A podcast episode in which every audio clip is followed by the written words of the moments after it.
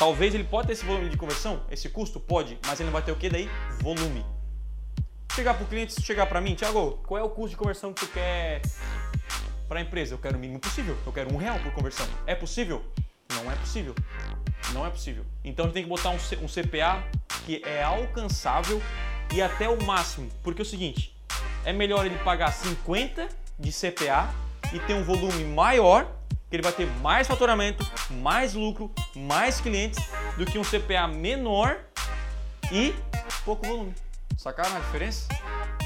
Então, tipo assim, a Blue, quando a gente escala para conseguir mais clientes, o nosso ticket, o nosso, o nosso custo por conversão ele é um pouquinho mais caro. Um pouquinho mais caro. Só que vale a pena pelo volume que você vende.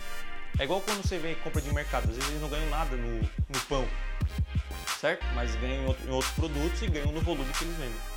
Um custo de conversão muito baixo, ele é muito bom por um lado, porque está pagando pouco para ter resultado, porém é muito ruim do outro também, porque significa que você está perdendo volume. Você tem mais margem para queimar, para investir, para testar, e o cara não faz, o cara fica travado.